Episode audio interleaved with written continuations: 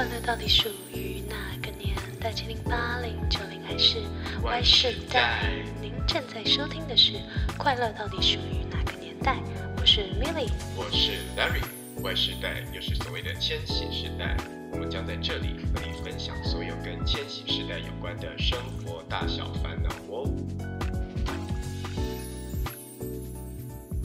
大家好，欢迎回到《快乐到底属于哪个年代》，我是 Milly，我是 Larry。哎，大家好，我们今天要讲的主题呢，就是因为台湾在五月中突然疫情变得很严重嘛，然后是来就进入了三级三级警戒，没错，所以有很多的情侣原本呢，可能一周可以见两三次面，甚至每天见面，就被迫要谈远距离恋爱。然后呢，在这之中，到现在也将近快两个月了嘛，三级警戒，嗯嗯，嗯，所以其实嗯、也产生了很多可能沟通上的、协调上的一些问题。那我们今天想要聊的就是这样子我们想要分享一些小故事，以及我跟 Larry 就是之前远距恋爱的一些经验，就希望带给各位观众，就是嗯、呃各位听众就是一些帮助。对啊。不过 Milly，我们这个是试播集，想说应该大家都不太了解我们这个频道，那我们就来分享一下我们创呃创建这个频道想要带给听众朋友什么。因为大家可以知道我们的呃名称就是快乐到底属于哪个年代。那其实我们就是我们都是千禧世代出生的人，所以我们希望说，我们聊一些千禧世代大家会遇到的烦恼啊、生活大小事，用我们世代的观点去讨论这些呃事情，那可能会有我们的价值观来进行分享。那因为有些时候可能有些话题大家可能不好意思跟朋友分享，或者是不是每个人都是那么可以去找朋友呃分享心事的类型，所以就觉得说，嗯。哎、我们这个平台可以呃提供给大家，然后大家可以把我们当做一种匿名的朋友，可以把你把你 把你心心里面可能不知道该问谁，或者是很苦恼的事情，嗯。可以跟我们分享，然后我们来大家一起聊聊看，然后可以当做一个你情绪的出口，然后希望在我们把你的提问这样透过分享的方式讲出来以后，你也可以得到一种很放松、很 relief 的一个状态。对，就是虽然我跟 Larry 不见得能够给到很很有效的解决方法啦，如果那是一个很大的问题的话，但是至少希望说能够让听众觉得，哎，是有人要听你说的，是有人愿意听你说话的，大概是对这样子的一个初衷，所以我们来做这样子的一个频道。然后我跟 Mini 在讨论的时候，就觉得我们每一集好像都要有一点点小知识，自诩自诩成一个知识型的 podcast 频道，所以半我们知识型，半没有到全知识型，但所以知识型。所以今天这一集我的要分享的小知识就是什么是千禧世代，嗯就是千禧世代的定义就是 millennials，但是很多人会把它同时称之为 Y 世代。如果大家很熟悉一个一首很老歌《快乐崇拜》的话，就说就有提到 Y 世代这个字。那其实千禧世代，我在网络上看到超多定义的。那有一部分是因为我的论文的研究主题跟千禧世代有关。然后，反正美国有一个一个 research center，他们就定义说，呃，一九八一年出生到一九九六年出生的这一段时间的人，就称之为千禧世代。他们就可能把世界发生什么样的大的事情啊，科技啊，呃，金融海啸等等这些的时钟时间轴列出来以后，就是这一段时间的人，他们的人生经历 background 会蛮类似的，所以就认为说这个世代的人就会有一些呃相同的特色。然后这些特色可能会是像呃，他们很擅长使用科技啊，然后他们利用科技去挑战既有产业的运作，譬如说像呃 YouTube 这件事情，就是挑战既有的这种呃电视产业、广播产业。然后总之总之就是我我们他们就觉得千禧世代是一个呃很有自信，但有研究提出他们是一个很合群的人呢、我觉得蛮特别的。你觉得我们千禧世代是一个很合群的人吗？为什么会特别讲很合群啊？他就是说，可能不会那么的讲究自我成就而已，会会会喜欢有一种共共利共好的这种心态，是蛮特别的？可是我个人好像没有，因为我跟我跟 Larry 都是千禧时代，算算尾巴啦，尾巴出生的，嗯，这样子就知道我们几岁，大概大概，对。其实我我自己观察到，我觉得，因为刚刚 Larry 有讲一个我觉得蛮蛮嗯，觉得蛮有趣的点，就是我们在科技使用上面，可能比起跟上一个时代跟下一个时代间，我们是介于在那个中间。也就是说，我我们的小时候是还会经历过那种什么拨接网络啊，然后智障型手机，然后没有到 BB 扣吧？应该没有吧？我的印象是没有。可能我们那时候太小，就是。不配允许 拥有 BB 扣，没有。但我记得我小小学的时候，就是呃，我我的第一只手机，那个时候甚至还没有，就是 Sony Ericsson，那时候甚至还还不红，是到很后来才我五六年级的时候才红的。反正就是我的小时候是还有经历过那种滑盖式手机，对对讲一个很老的字。滑盖是 Motorola 的，对对对，Motorola 或者是 Sony Ericsson，然后，然后到高中才开始有脸书，才开始有，呃，好像我高三毕业的时候，我才开始有真正的第一支智慧型手机。对，我也是，我也是高三的时候，就是差不多那个时间。我们就同年，当然是 差不多的时间啊。然后到到后面上了大学，可是就我自己觉得很惊讶的点，就是我我之前有接过家教嘛，然后我教的小孩子都是两千年以后出生，然后他们让我非常惊讶的，就是你知道吗？他们在国小的时候就用智慧型手机。在交作业，然后他们他们班级就是会有一个群组，那个群组除了学生跟老师，还有家长，所以我 真的压力超大。我觉得小朋友，你就让我想到赖群组真的很有趣，因为之前在工作的时候，就是有一些呃前辈们，他们赖群组后面都要夸号是谁的小孩的爸爸或妈妈，哎。就代表说，他们他们的人生得要加入非常非常多群组。譬如说，他今天有两个小孩，他就要夸我说他是那两个小孩的妈妈或爸爸，所以以便在家庭联络群组的时候，家啊就是那种家长联络群组，说可以比较好找到人。我觉得蛮有趣的。原来是为了这个，因为我都一直想说。为什么？为什么要爸妈有了小孩之后就要失去自己的名字？他们只是方便跟老师或跟其他家长联络，怕他们找不到人。哦，原来如此。譬如说，你用个 Milly，谁知道 Milly 是谁？夸胡雕是小明的妈妈，所以哦，是小明的妈妈比较好。所以回到刚刚你讲到像合群这件事，我是没有，我没有特别感受到。哎，我不知道是可能成长背景跟环境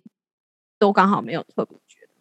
或者是他的讲的合群，可能是这个我们这个千禧时代会更注重，大家会很注重一些自己以外的事情，譬如说会有呃环境保护的议题啊，或者是一些少数族群的问题啊，就是不会是这么的自我利益为中心。他们可能觉得上一代的人，可能甚至是婴儿潮时代的人，刚从从战争结束复苏，所以他们可能会比较关注在自己的身上有没有温饱，有没有赚到钱。但我们这个时代可能比较富足了，所以就会去关心我们整个社会的发展好不好啊？有没有一些人被就是对对对对对。不过哦，那这样子可能有吧？可是我不太知道说，就是如果是就刚刚的定义，千禧时代的上一个时代就没有，就是我不太确定。X 世代跟婴儿潮时代，对对对。不过，因为我们都是那么善用科技的，所以我扣回今天的主题，我就觉得科技应该是可以帮忙解决远距离疫情不少事情吧？你觉得会有遇到什么样的困难吗？你是说如果就恋爱这一块吗？还是对啊，对啊，就是远距离恋爱。远距离恋爱，你你如果去讲说没有没有润嘛，没有这种视讯软，也没有 Line。这种东西，你只能打电话。你还有电话的时候，可是你会有一个问题，就是你的电话会费，电话费会超级贵。就算你都是在台湾，呃，不过以前不是小时候很流行，突然想到，往内互打往内，互打免费，或就亚太亚太 对亚太，以前还有一间后来倒了，忘记叫什么。然后 P 大众电信哦，是吗？不是，啊，对对对，PHS 是不是？好像是原本好像就是也是主打那种小情侣，然后就会两两个人一人买一支，然后他们的可能就就是也是付一个月租费，然后很便宜那样子，嗯，就是网恋互打的钱。所以以前的话就是会有电话费的困扰，你小时候一定都有经验，就是可能跟喜欢的人讲电话，或跟朋友讲电话讲太久，电话费爆掉，然后被爸妈就是 saving，还是你没有？我好像都是偷拿家里电话打对方的家里电话，比较没有这个困扰。但是我弟就是拿嗯手机打，所以他的账单那时候都可以几千块，那就会对，爸妈就会很生气。对啊，所以其实科技它它它解决的问题就会是，你可以用网络的方式，然后现在又有像台湾的网络形式，就是都通常会有吃到饱嘛，或者是就算你在家的话，你也会有就是有啊固网呃 WiFi WiFi 讲过往太老，就 是 WiFi 对，然后 然后你就能够透过这种网络通通讯软体，你可以达到打电话一样的效果。就至少你可以听到对方的声音，甚至你可以看到对方的脸。虽然你还是摸不到这个人，你还是没有办嗯法可能跟他进行一些人与人之间的连接。真的。连接，对对对，但是呢，我讲的连接是比较偏纯情的部分。对，嗯，感受到彼此的温度。嗯，对。而且其实如果有科技的帮忙的话，其实除了讲电话之外，也可以一起做很多事啊。就是你你如果开着视讯，或者是正在讲跟对方呃 on the phone 的那个状态的时候，你就会嗯感觉说，哎，对方是在，这个人是存在。可是如果没有这些嗯科技的帮助的话，就是真的比较困难。你可能只有特定的打电话时间，甚至你要透过更传统书信啊，什么 email，对对，其实还有 email 嘛，就是 email 这种更比较不及时性，但不见得它就不能达到同样的效果。只是对于已经习惯，嗯，要要常常常见面、常接常常联系，对，对的的人来说，我们这个世代的人来说啦，就是可嗯能会是一个好险有科技的这种感觉吧。那你身边有没有朋友，就是因为这次的疫情，就是他们跟另外一半就有很长的时间没有见面了？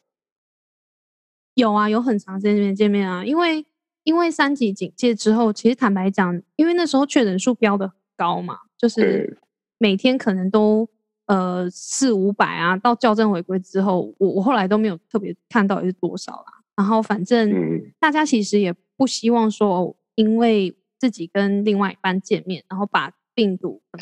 带到家里去，是因为，就是长辈嘛，他可能免疫力比较差，所以其实像我朋友的状况就是，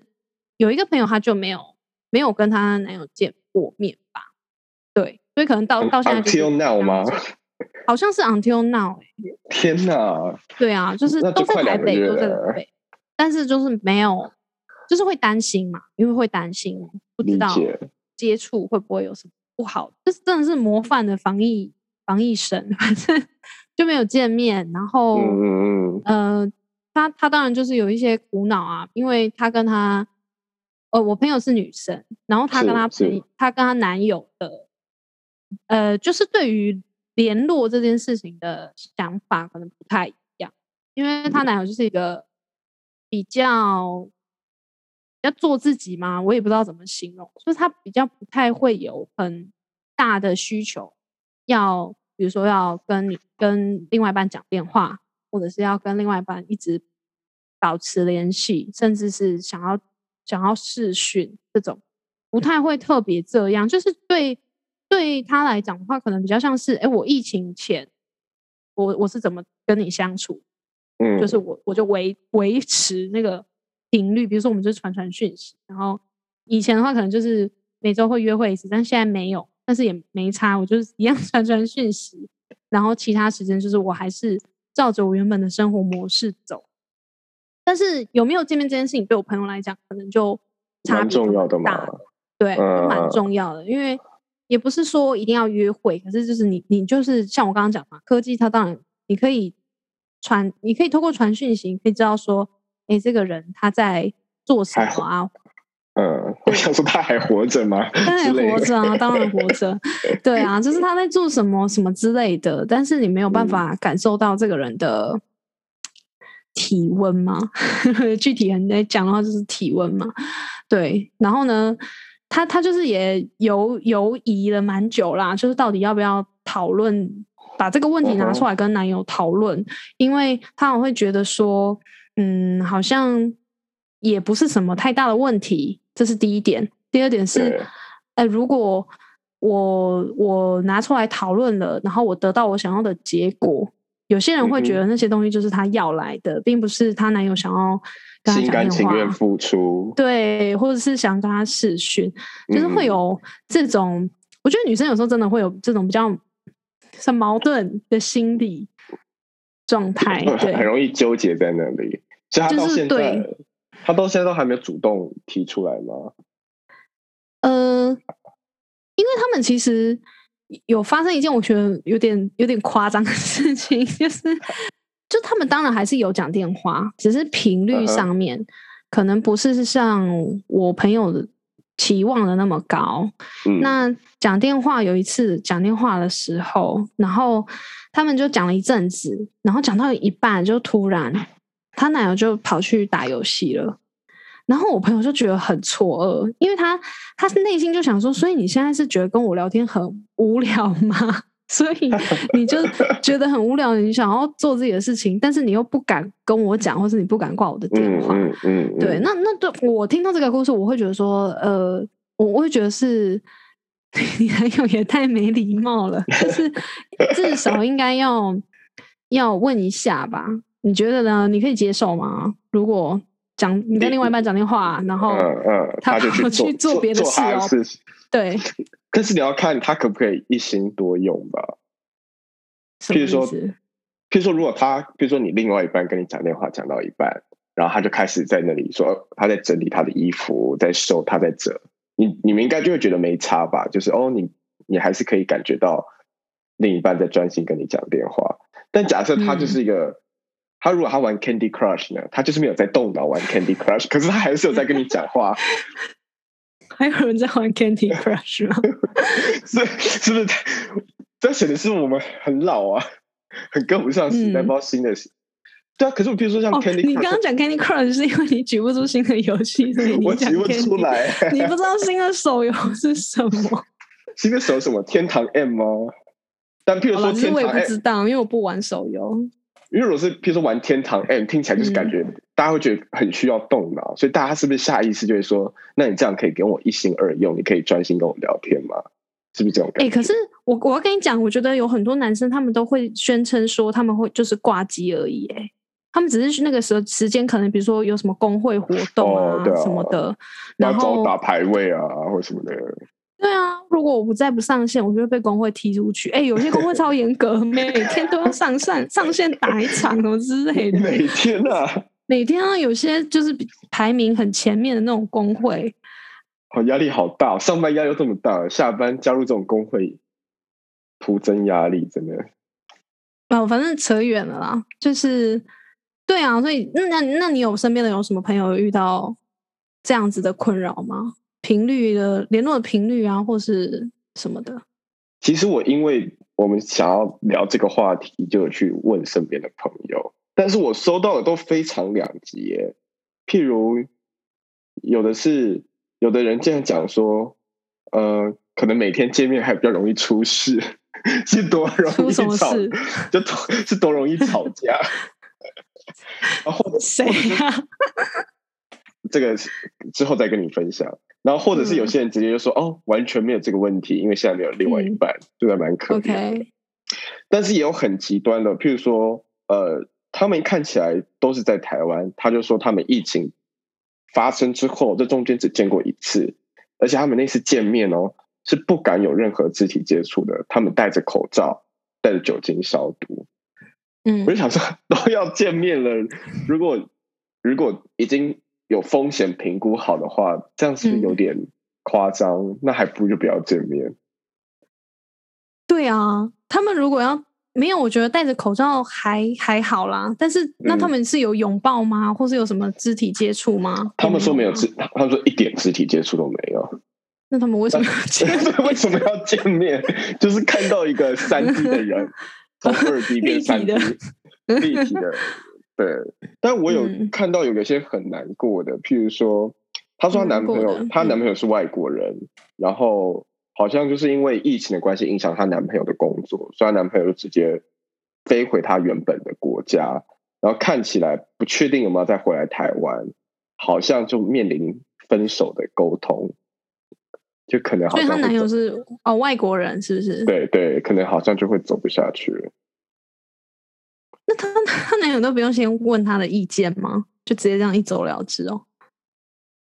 我觉得我不知道他们讨论这个事情的程度跟呃，就是深度跟广度也没到这么多，但听起来应该是她男朋友的的事业或者是什么的，因为台湾的疫情的关系，所以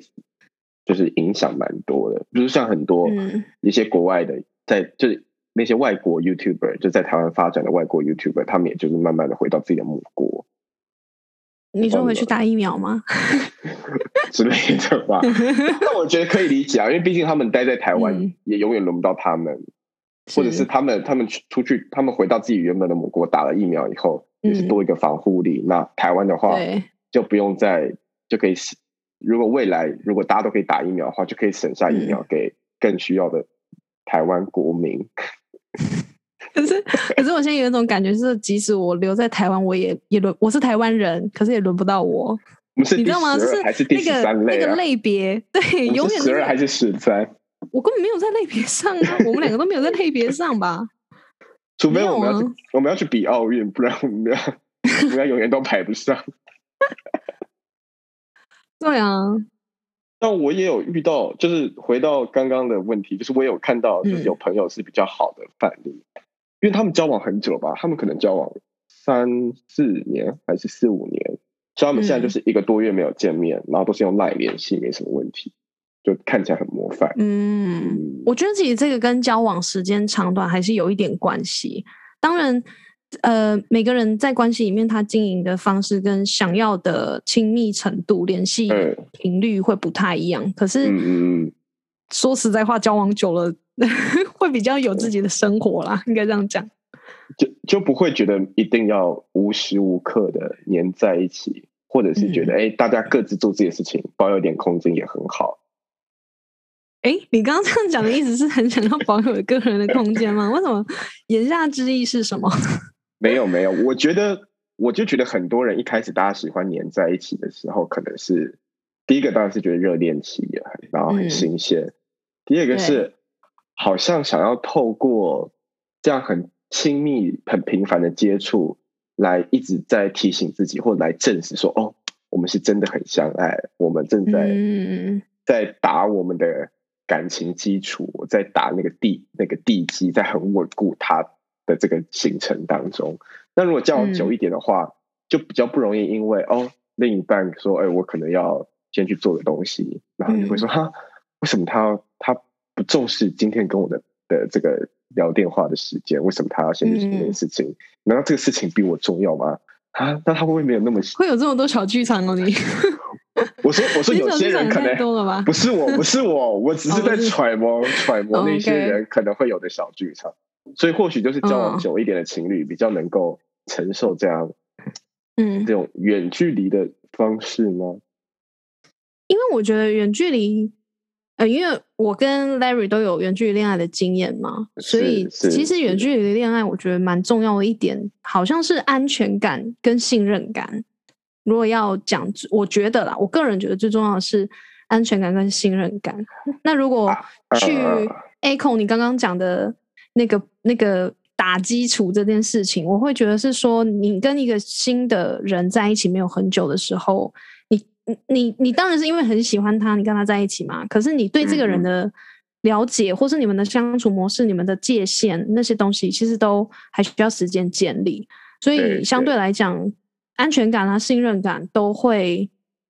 嗯，比起已经稳定交往一段时间的情侣来的更不稳固嘛，这个是必然的。除非你原本就是一个很很就是非常有自信嘛？或是你自我自己给自己安全感很充分的人，或是还有一个是你其实没有那么喜欢对方，有可能就是不太在意的话啦，嗯嗯那可能就这个影响可能就还好。我觉得你刚刚讲到一个点很棒，就是安全感是要自己给的，那相对而言，信任感是对方要给的，就是两个都是互相的，对吧？嗯，就是要累积。嗯。可是你之前远距离的时候，你的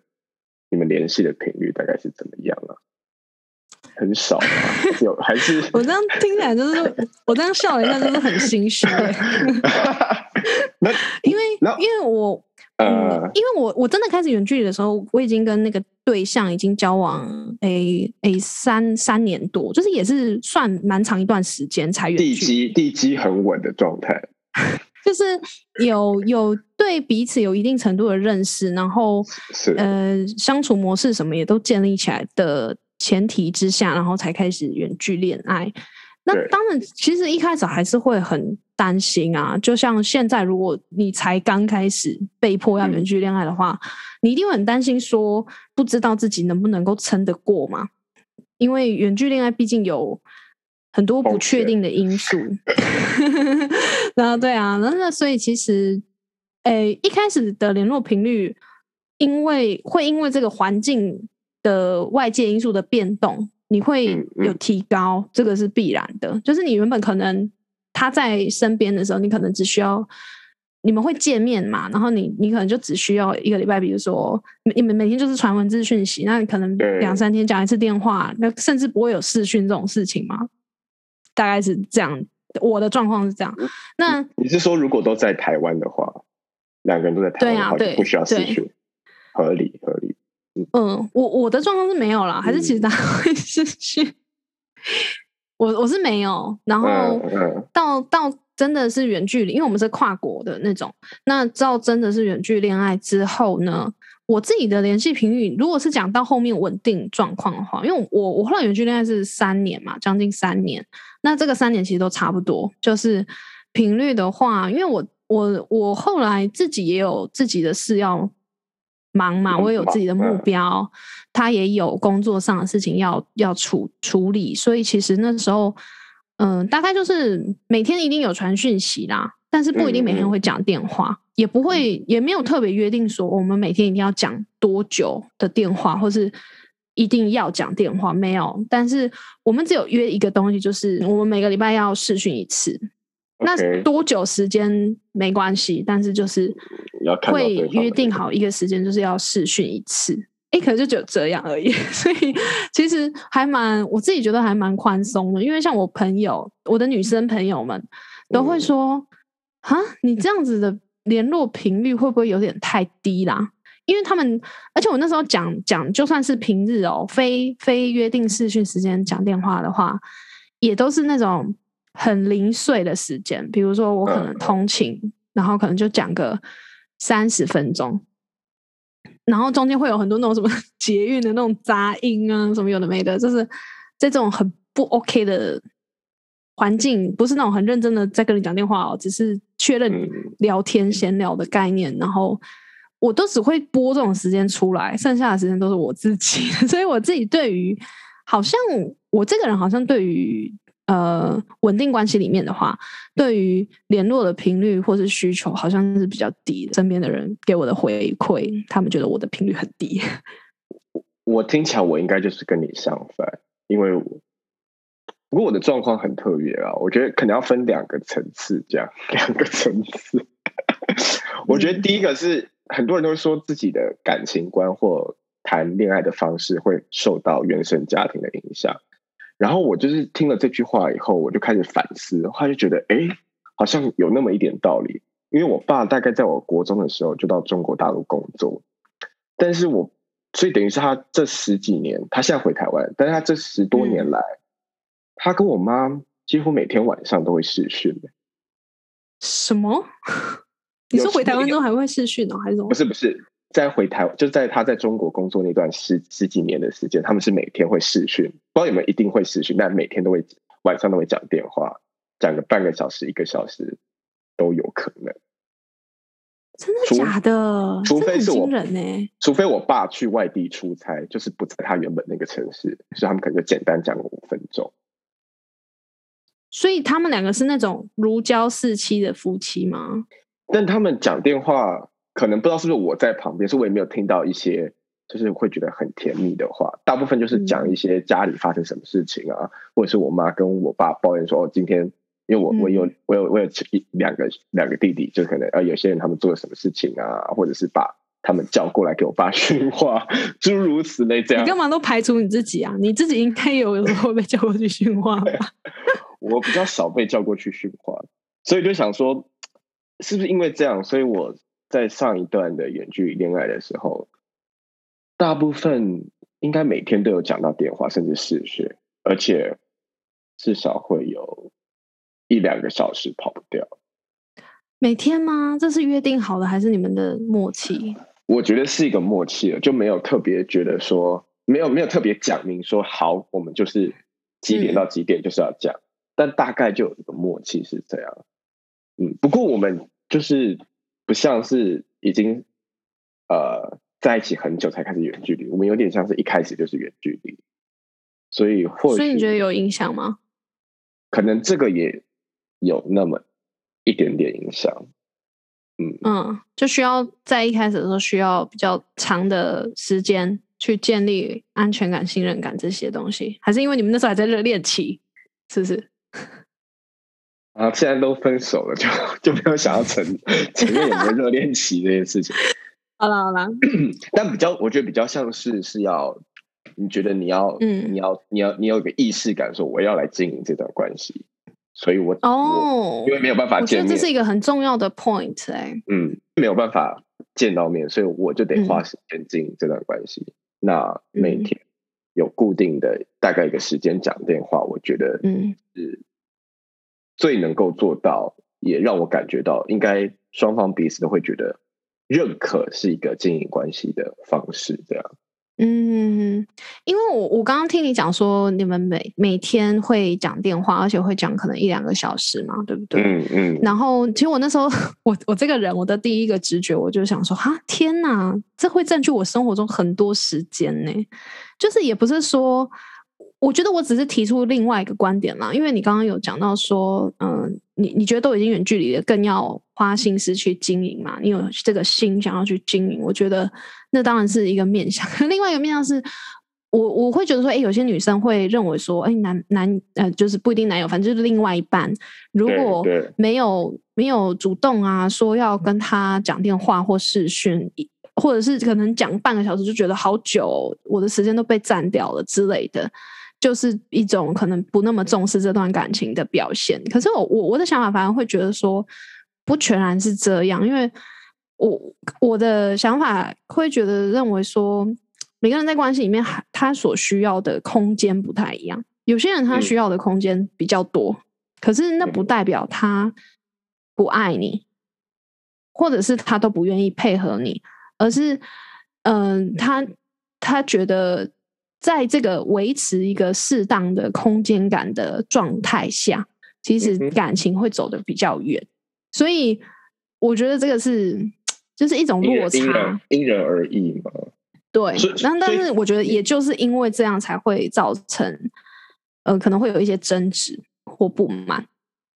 我就觉得，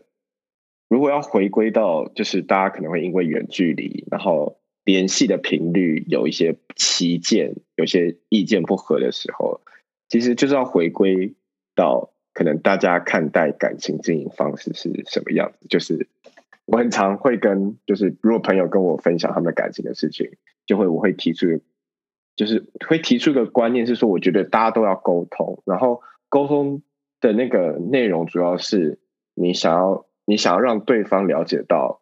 呃，什么样的方式才是感觉到被爱，或是你有在经营嗯这段感情。但嗯这同时也要你也得要去问对方说，对方觉得是你用什么样的方式在经营这段感情，他会感觉到被爱。我觉得这样的沟通还还蛮重要的。所以你觉得是要有一个双向的，然后彼此去了解需求，对方情感上的需求。但是了解嗯了解了之后，要怎么办啊？就是因为大家会各退一步嘛，这是一个问题哎、我觉得我那时候就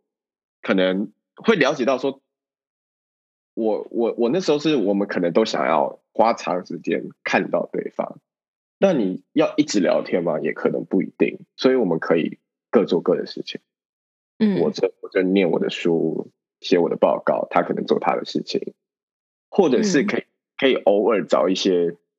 有趣可以一起做的事情，就不会占据很多时间。但你有觉得你们一起做事，因为如果就一直讲话、一直讲话、一直讲话，其实讲久会有点无聊，所以。有一些线上的一些方式，比如说什么 Netflix and Part，嗯什么 Netflix Party，就是你们可以嗯登录一个网站以后，就一起看 Netflix 同一部影片，然后旁边有聊哦天室、，有这个东西哦，有有有，应该就是因为疫情而生的，然后就可以聊天在那边聊说、啊，这个好好笑哦，我这一段怎么样怎么样，哦，对，就还是有一起在看，做什么。对对对对。对，的感觉？嗯，而且我之前就是因为远距离，我就上网找了很多资源嘛，或者大家在分享怎么样 解决，或是怎么样经营嗯。感情的方式，然后好哦，像是你很认真呢对对对，我是一个务实认真的，Larry 是一个上很认真经营感情。的你上进青年、呃，我觉得你在感情里面你是付出派型的欸，我觉得我是接收派型，你是付出派型。不是跟我的星座有关吗？狮子座，没有，我觉得这跟星座没有没有到很有关。嗯对，但我觉得很好啊，就是另外一半会会觉得说你很很怎么讲，很认真的对待这段感情，所以你愿意花很多时间跟精力去做很多额外的 research 或什么的。对，因为我觉得可能大家都会觉得说，哎，为什么怎么感情怎么突然就变冷淡啦，或者，为什么他好像没有那么喜欢我了？怎么可以一下说不爱就不爱了？但是我觉得感情啊、关系这种相处，不是我爱你，你爱我就可以解决的。你你们没有额外再多做其他的事情的话，那他就是有可能会变掉，或他有可能就会是呃，不一定会如如你预期所发生。就大家都会觉得说，好，我我在工作，我在职涯上的发展，我要花费心力去投资，然后去嗯认真努力。但在感情，你会觉得说，哦，我就想要找到一个我很喜欢的人，他很喜欢我，我们好像就可以过着幸福快乐的日子。但为什么你就没有把这种心态放在感情的经营呢？不是说你要很用力的去经营，但是如果你不付出一点什么的话，怎么可能他就有办法那种自自然而然就结果？对啊，自然而然就会这么顺利呢？不不一定啊，不太可能。嗯，我觉得你讲的很好哎、我觉得应该应该会有蛮多女性朋友把你刚刚那那那一 part 就是 capture 下来给他们的另外一半。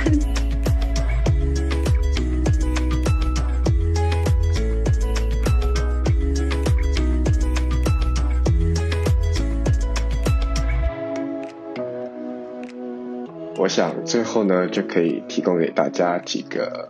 呃步骤，然后当你们如果真的有面临到联系频率上有意见不合的时候，可以提供参考。那我觉得第一步的话，可能要先确认在沟通之前自己有没有呃足够的安全感，因为很多时候大家会觉得联系联系频率的不足是来自于呃会怀疑说对方是不够爱自己啊，为什么没有重视这段感情？那很多部分都来自于安全感的建立，所以先呃先意识到自己是不是有一个安全感缺乏的问题。那解决这个问题最大的根本还是在于自己要学会给自己建立安全感。那如果确认好自己已经呃懂得怎么给自己建立安全感以后，那接下来就是可以直接来处理问题。你可以主动的去跟对方进行沟通，去跟对方说明说为什么你觉得这样子的联系频率是不够的，或者是联系的方式可能是你不喜欢，你有比较想要怎么样的联系方式。那当然，在下一个阶段的时候，你讲完自己的需求，你也要去理解对方，去听听看他们在呃这样的一个疫情的状态，他们期待什么样的联系方式跟联系频率。所以说，彼此之间互相把这个需求很坦诚、开诚布公的跟对方说以后，我相信这样的沟通方式，最终你们会讨论出一个解决的平衡点。那希望这样的一个简单的步骤分享，大家可以参考看看，可以带给你们有一些帮助。以上呢就是我们今天这集的内容，希望你们会喜欢我们分享的主题。欢迎大家订阅跟分享我们的频道。另外，跟大家小小公上一下我们的 IG 账号，在 IG 可以直接搜寻“快乐到底属于哪个年代”。或是打 Happy JY 底线 TW 就可以找得到。如果你们有烦恼不知道要找谁诉苦的话，欢迎到我们的 IG 账号私讯小盒子，我跟 Milly 可以分享我们的经验给你们听哦。那我们下周见啦，拜拜。